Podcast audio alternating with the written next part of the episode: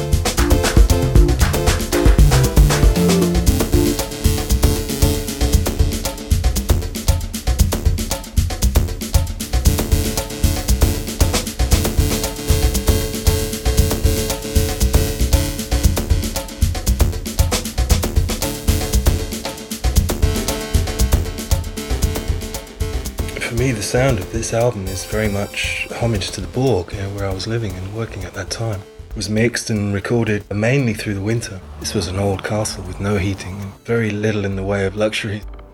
It was the reason I was there was because it was a very cheap place to be, but also a very beautiful place. I mean, considering I've been living in London for 20 years before, being in this in the middle of this valley and uh, just surrounded by nature, not so many people, was a very important time in my life. Working on this project was also very important because I was working on three other projects at the same time. And, uh, the Burgenland Dubs uh, kind of started probably summer of 2007, finished probably the beginning of this year. A lot of the tracks were set out in the summer and mixed in the winter. I think you can hear that. And the special sound, there is a special sound. I mean, I'm mixing lots of different elements here, and that's not always easy. You know, I'm trying to infuse contemporary elements into my music as well as sort of classic elements, you know, folk, jazz, sort of contemporary percussion music, world music. It's all in my head. To be in this place at this time in the middle of the Unstrut Valley, it really did give me that the channel I needed to get all that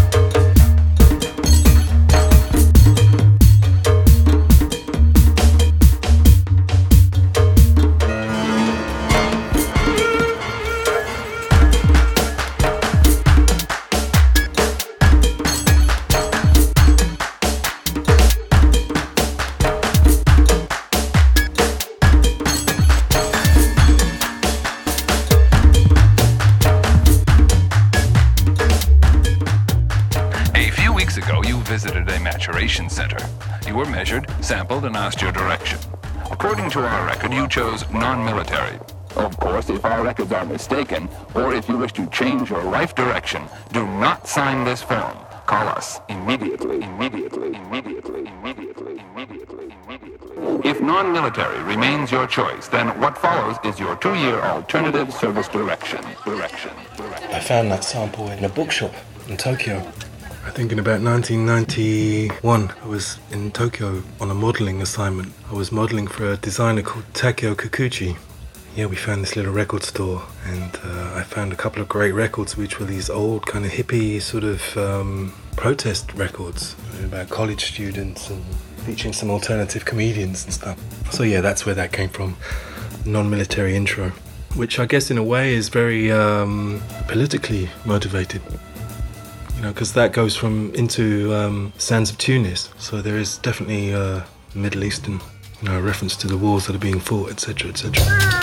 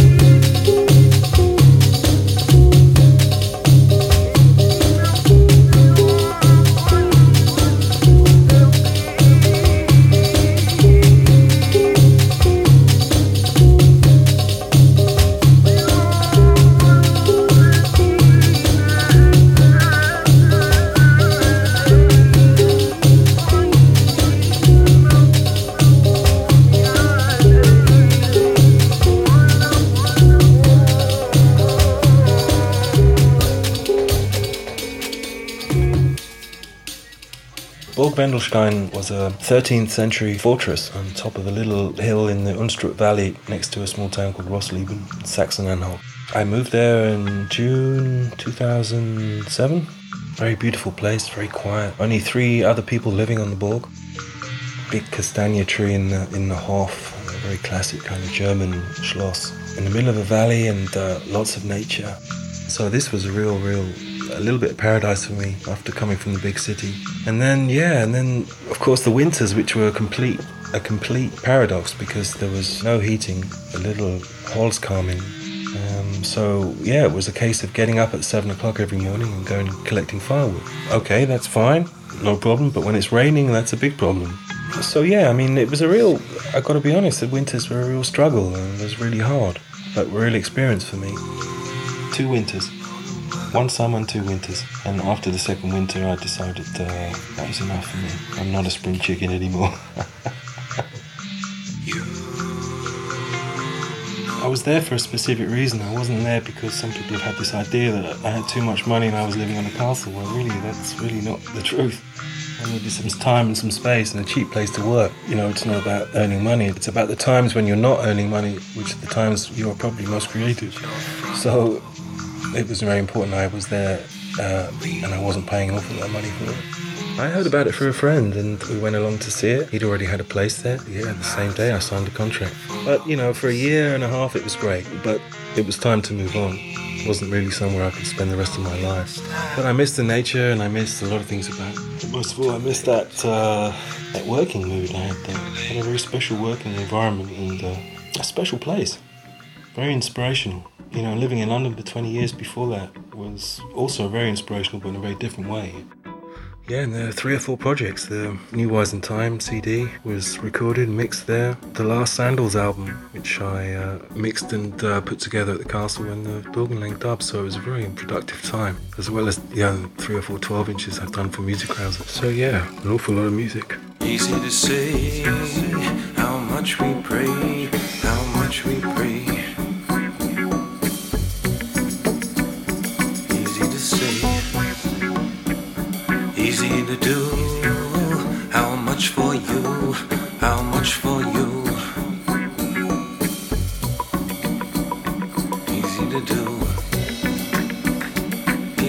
Please. How much the squeeze, how much the squeeze. Easy to please, easy to feel. How much is real, how much is real.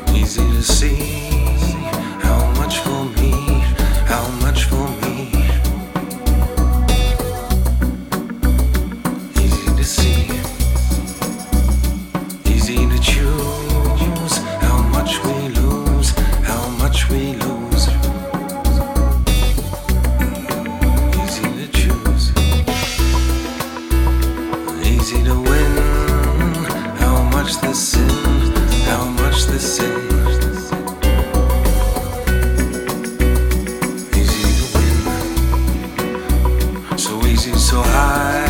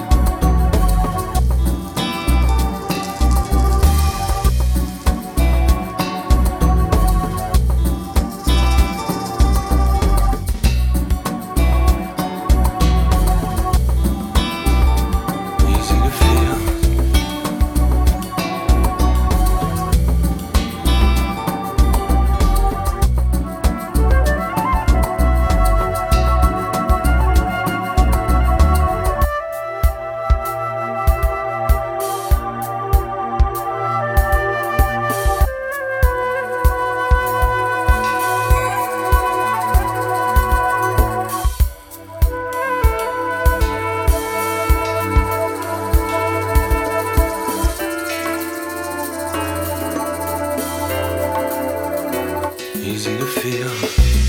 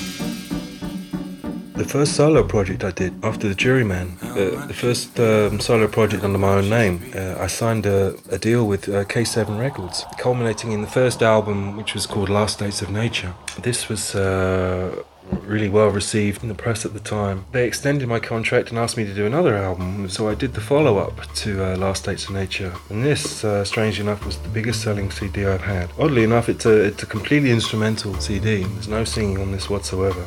We're going to listen to a track off this actually, one of my favourite tracks. This is Ian Simmonds' Return to X, and the track is Jet.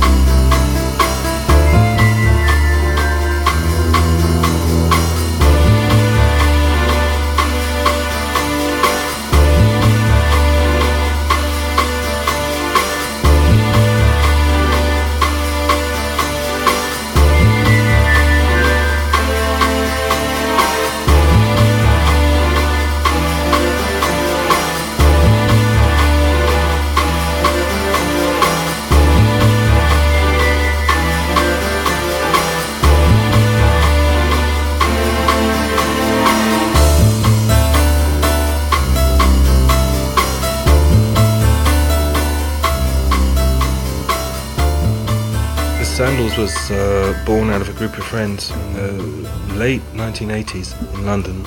Derek Delves, William Blanchard, and John Harris and myself put the Sandals together. But the Sandals was really more of a. It started off as more of an art collective. We did a lot of um, warehouse parties and uh, sort of spontaneous things like that, performances. And we used to have a shop in the Trocadero Centre in Piccadilly Circus in London's West End called Rich and Strange. We used to sell books and clothes and music and secondhand stuff and all this kind of stuff. So it was really kind of strange little kind of bohemian shop in the middle of this really commercial shopping centre.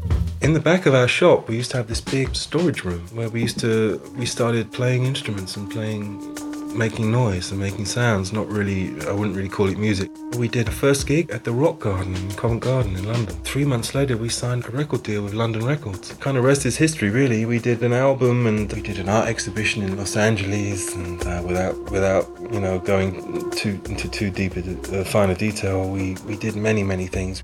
We signed our deal with London. We did our album, Right to Silence, which came out on London Records, I think, in 1994. Did a second album for them, but when they heard our second album, they dropped us. The label dropped us. They didn't like the direction we were going in, so they freed us from our contract, which was a real kind of setback for us all at that time. But anyway, you know, to cut a long story short, that, that album that never came out came out this year on a label in Japan called Rudiments, who contacted me last year.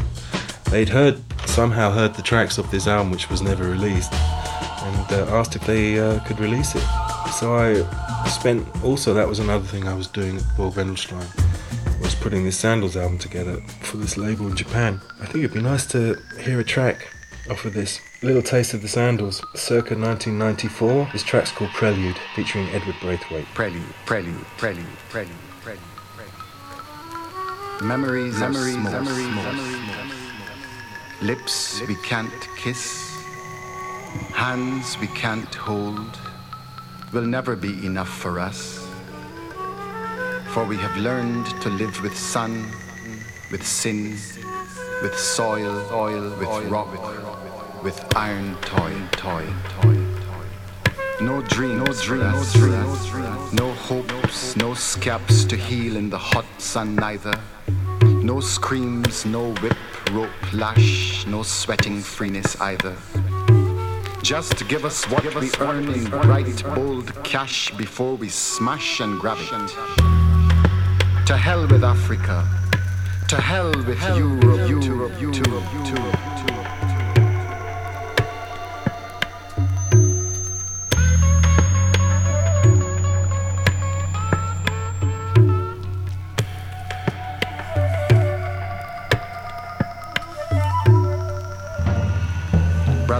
brother the rasta man, man. Beard full of lichen, brain full of lice. Watched the mice come up from the floorboards of his downtown shantytown kitchen and smile. Blessed are the poor in health, he mumbled, mumbled, mumbled, that they should inherit this wealth. Blessed are the meek hearted, grumble, grumble, grumble, for theirs is this stealth. Brother man, the Rasta man, hair full of lichen, head hot as ice, watched the mice walking to his porthole, reached for his piece and the pipe of his ganja, and smiled how the mice eyes Hot pumice pieces, pieces, pieces glowed into his room like ruby, like rhinestone, stone, stone, and suddenly startled like diamond. And I, Rastafari, Farai, Farai, in Babylon's boom town, boom, boom, crazed by the moon and the peace of this chalice. I, prophet and singer, scourge of the gutter guardian trench tongue.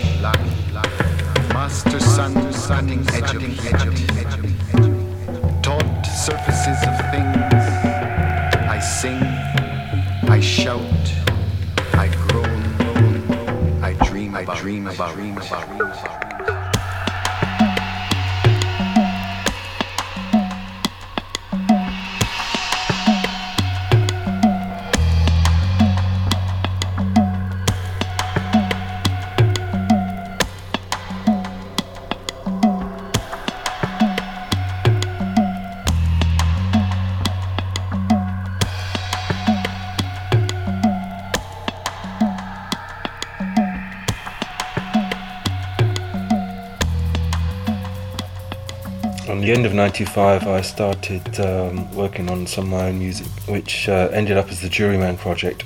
And the first album was um, called Mail Order Justice which I did with a young engineer called Luke Gordon who went on to do tracks as Spacer. And yeah, with some different musicians and artists, and we, we put this album together, which was uh, came out on Crammed Discs in Belgium. 1997, that was released. A second Juryman album was called The Hill. This featured uh, a friend of mine, Alison Goldfrapp, who's now a big star. And uh, she sang on two or three of the tracks on the album. And I think it's one of my favourite CDs actually, released in 2000. Also featuring Roger Robinson, um, the, uh, the British poet. It'd be nice to hear some a track off this, maybe a track from Alison, The Morning.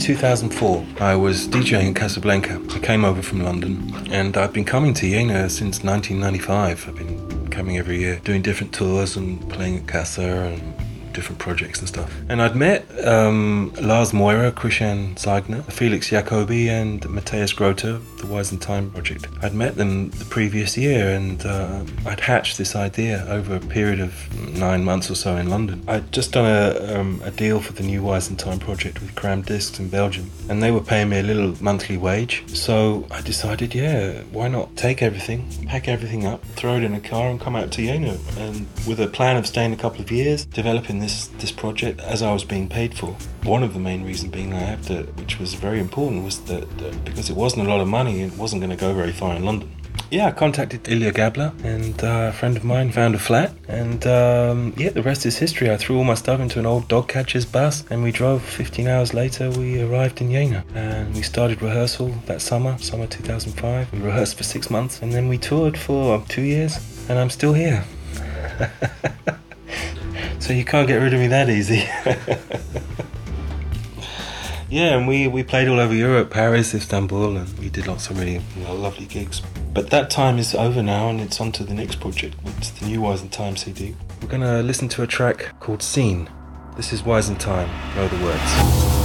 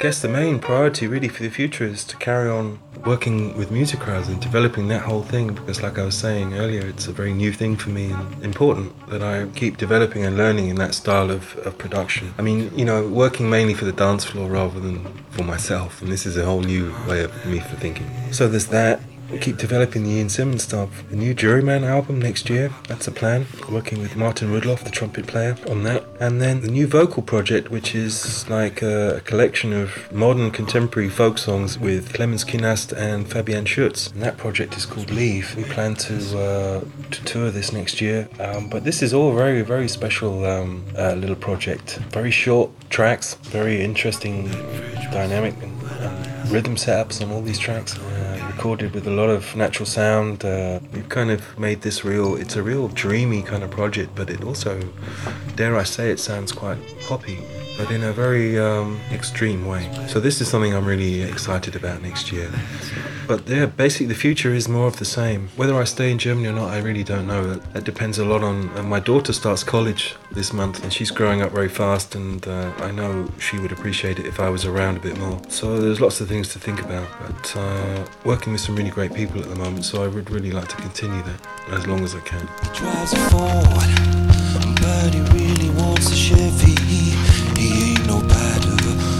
Trouble taker. He takes the heat off, never cold, just warming. I'm feeling lighter, heavy for the one thing. Last time trial,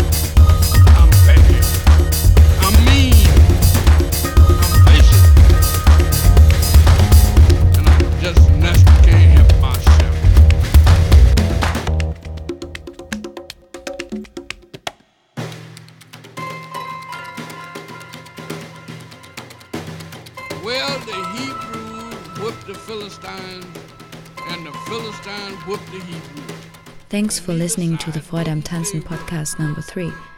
Please make sure to subscribe to the podcast via iTunes.